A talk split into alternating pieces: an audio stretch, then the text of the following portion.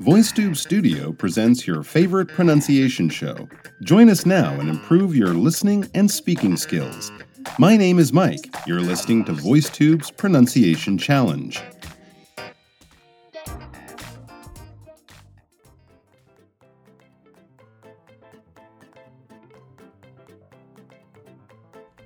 Hello, everyone, and welcome back. I'm Mike, and today we're going to be talking and listening about some of the sentences that you've sent in to us. I can't wait to get to that. But first, I want to introduce this brief video we have for you. It's from Rachel, and it's all about how to pronounce those tricky T, schwa, and N sound words. Sound words like mountain, sentence, or you can do it more in the American way mountain sentence. You can kind of drop that T. It's going to take a little bit of a trick using your tongue, the roof of your mouth, and then closing your throat off to get that kind of stopped schwa sound, but it's all good stuff and it will definitely help you sound more like a native American English speaker. So check out the video, it's sure to be very useful and interesting.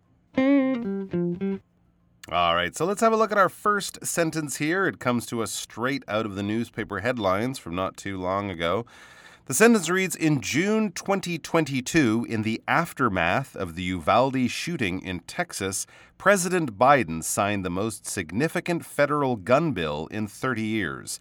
I'll say it one more time. In June 2022, in the aftermath of the Uvalde shooting in Texas, President Biden signed the most significant federal gun bill in 30 years. Yeah, absolutely. This is something that, of course, everyone knows about. It was in the paper, these terrible, sad stories that come out all too often from America about a shooting, this case in a school in Texas, where lots of people, including mostly children, died. A very sad story. And the sentence is a tricky one. There are some unusual words there. Aftermath, of course, significant federal gun bill. This is a, you know, a slightly challenging combination of words and yeah, then you're going to get some of these place names that are unfamiliar to most people who've never been there. Uvalde, I'm pretty sure is the way uh, we pronounce that that uh, town name in southern Texas. And yes, Texas is the big American state famous for cowboys and oil and all sorts of other stuff. Texas, Uvalde, and significant federal gun bill. And don't forget aftermath. Aftermath. Okay, so let's listen to the recording as it was sent in by one of our listeners. In June 2022, in the aftermath of the Uvalde shooting in Texas, President Biden signed the most significant federal gun bill in 30 years. All right. So the the pace, the speed, the tempo was pretty good. I like that confidence. Um, some of the words could be pronounced a little more carefully, and one of the ones that jumped out at the beginning is that word, yeah, aftermath. This is like math, like mathematics, and after, aftermath. It's kind of the results of something, the consequences of something, what happens after something. And usually when we talk about the aftermath, it's kind of a bad result the aftermath of a storm, the after, aftermath of a war, the aftermath of some sort of terrible experience. Aftermath. Now, both of those big A sounds need you to basically stretch your mouth almost as if you're smiling. Your mouth is stretched from left to right, like you know, reaching towards your ears. That's how you get that big round A sign, aftermath. All right, so you can slow it down a bit because it really is two words. I mean, you don't want to say after math, but aftermath. That's fine because people will understand it more clearly, and it gives you a chance to make sure those those uh, those a sounds, those consonant sounds are really really precise. Uvalde you know, Uvalde, Uvalde. I'm not even sure how to say it. Before this terrible uh, event happened, I'd never heard of this place in Texas. I think it's a fairly small town, but Uvalde, I believe, is is a good close um, pronunciation for that. And yeah, Texas. Texas. I think that word was uh, mispronounced a little bit. It's like tech, like technology, right? When we talk about technology, T E C H in, in that word, technique, technology, it's the same kind of thing. Texas, Texas. Okay, so you can use that word uh, to pronounce, uh, use that technique, I should say, to pronounce that word, and sign the most significant federal gun bill. Yeah, long words like that, not a lot of. Um, hard consonants in there. Um, so that's good to also slow down, separate the words with a bit of space, take a breath, um, or, you know, at least make sure that the consonants are clear at the beginning and the end of each word. And I also noticed the classic mosta, when sometimes when people pronounce these words with these hard consonant sounds at the end, they add an A. It kind of reminds me of the, the typical, uh, you know, the movie version of an Italian person. Hey, what are you doing? They put an A on the end of the word. I, of course, in real life, people don't really talk like that, but mosta. No, just most. It has to stop. You don't want to make another sound after that T because, as you see, the T is the last letter in the word. So, most. It stops on the T. Okay, so you don't want to put an extra breath or an extra sound in there. But all over overall, pretty good and a challenging sentence to begin with. All right, let's turn our attention to sentence number two. Here we're usually we're talking about something a bit more scientific or something like that. Let's see what it's all about. Ooh, it's about something a little bit smelly.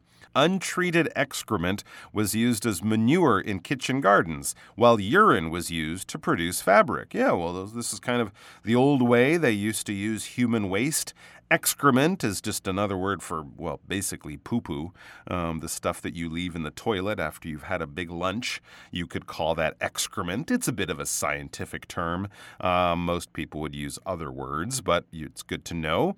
Um, manure, this is basically when farmers take our poo or animal poo and use it as plant food, right? They put it on their crops and their fields to help things grow. That is called manure. Okay? And generally, yes, it comes from animals and not from people. And urine, this is the other stuff we leave in the bathroom after we have a big glass of water. This is pee pee or pee or nyao nyao, however you want to call it. But again, you know, these are unusual words, but they're not completely strange words. They're not, you know, scientific words that you would only ever use if you were a doctor. No, it's good to know these. I mean, most of us will go to a hospital or visit a doctor at one time and they will not say, Can I have a sample of your pee pee? They will say, I need a sample of your urine or your excrement. Another medical term for excrement might be stool, a stool sample. So it's good to at least know these words, even if you might not be saying them that often. Let's have a look at this sentence as it was recorded and sent in to us. Untreated excrement was used as manure in kitchen gardens while urine was used to produce fabric.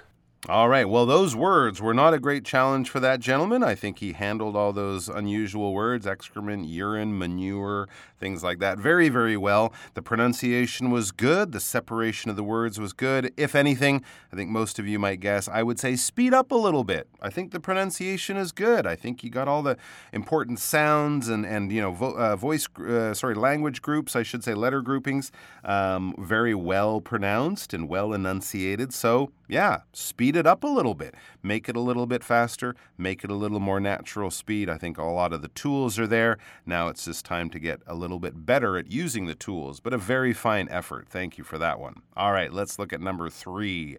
Number three is all about our body and things that have changed over time. And this is also quite an interesting sentence. So let's have a look. It says, though the exact evolutionary reasoning is unclear, the amazing fact remains music chemically alters our body and makes us feel great. Well, that's good news for all the music fans, including myself out there. Music makes you feel good, even if science can't explain exactly why. That's what the sentence is saying. Okay, let's have a listen to the recording as it was sent in by our listener. Though the exact evolutionary reasoning is unclear, the amazing fact remains music chemically alters our body and makes us feel great. It does indeed. Okay, let's look at the sentence and see how this makes us feel. I, I feel pretty good about this one. Um, I think some of the words need to be sort of defined a little more. Pronunciation needs to be a little clearer, a little crisper.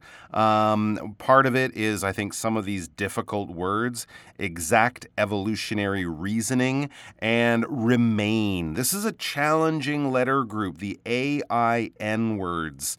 Um, for a lot of people, when you say words like rain, Spain, maintain, drain, things like that, you really need to open up your mouth. A lot of it is actually coming out through your nose as well. You get that, that nasal. We call that a nasal sound, more of a nose based sound rather than a mouth or throat based sound. So that's a very, very important um, letter group or sound to be able to make because A I N is used in so many um, different English words. And then, of course, there are the variations on it like EIN or EIGN, words like reign, like a king or queen reigns over a country.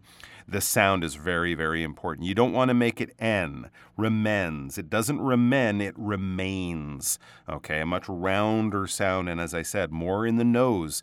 When you say an N like pen or ten, then you're kind of talking from your mouth and your throat, much lower um, in your head. Whereas ain, rain, remain, Spain, reign, maintain, things like that, much higher up. So I would say work on that one because all of the other things, I think, with a bit of practice, a bit of polishing, and a little bit of a, you know, being very careful to exaggerate, enunciate your words really well, make them super clear, do it slowly, and then get more comfortable with it.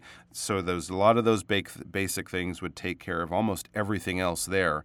Um, but generally, I think a good effort. But yeah, really focus on that A I N sound because it's very important, and you don't want to make it sound like it just an E N. It's ain, not N. Remain, not remen. Okay. So that's a pretty good effort, though. And as I said, a challenging sentence.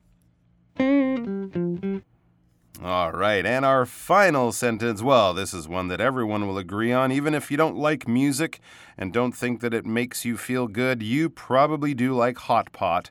And if music doesn't make you feel good, then I would bet hot pot probably does. Or you could be like me and have both music and hot pot put you in a good mood. All right, let's look at the sentence. It says hot pot is basically a pot of simmering broth that sits in the center of the table on a portable burner while everyone gathers around it to cook their own food. Sure, that's exactly how Hot Pot works. I don't think we need to explain that to everyone. So now let's look at the recording as it was sent in to us. Uh, first of all, some of the words there that might be uh, worth checking out simmering broth, simmering meaning kind of like boiling or bubbling lightly.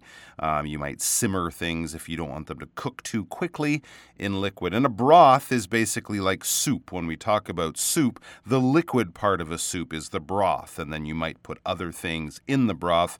Broths, of course, are usually made of, with water and then maybe with chicken, fish bones, things like that. That's the broth, the liquid part of a soup. I think everything else, portable, burner, portable, of course, you can carry it, you can move it around. Burner, the thing that's on the top of your stove that provides heat from below. If you're cooking with a wok or a frying pan, you're using a burner, and everyone gathers around it to cook their own food. I'm getting hungry, so now let's move over to the recording as it was sent in to us by one of our listeners.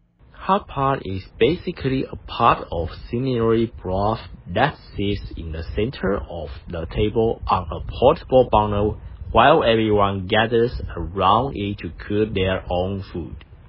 Okay, a very good attempt there. I'm pretty pleased with that one, I have to say. Um, some of the words, yeah, simmering, simmering, that ing sound really didn't come through too well. So I think a little bit of work needs to be uh, paid attention to there. Simmering is not the most common word, but you use ing, dancing, playing, jumping, running, going, doing. You use that sound a lot. So the ing sound, I think, needs to be worked on a little bit. A few other things that I noticed is that some of the hard consonants don't really come through. Words like sits, sits, cook. You got to get that hard kind of the sit you got to get the sits in there. You got to get the cook. It's not ku, it's not sits, it's sits. You need to have that kind of stop in the airflow through your mouth, and that makes the, the hard consonant, that stopped consonant, come through much more care, much more clearly portable, right? It's a three portable. It's a short word, but it's a three syllable word. So you need to slow that down um, and make sure that all three of those syllables are very distinct and clear on their own. So I think with some of these um, uh, being paid attention to, the ing, a very common sound, these hard T's and K's at the end of words, a very common situation, and some of these words without some of those consonant sounds, uh, you know, that makes it easier to sort of separate the syllables with these more blended, softer sounds like portable.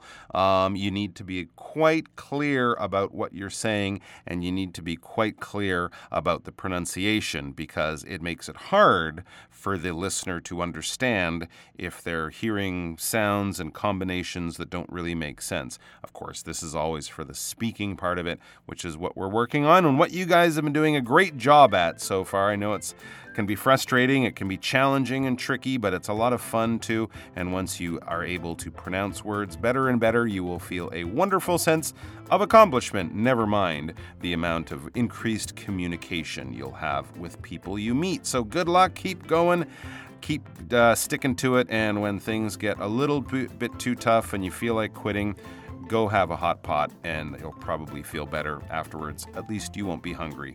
Thanks for joining us, everyone. We'll see you back here sometime very soon. Until then, be well and bye bye.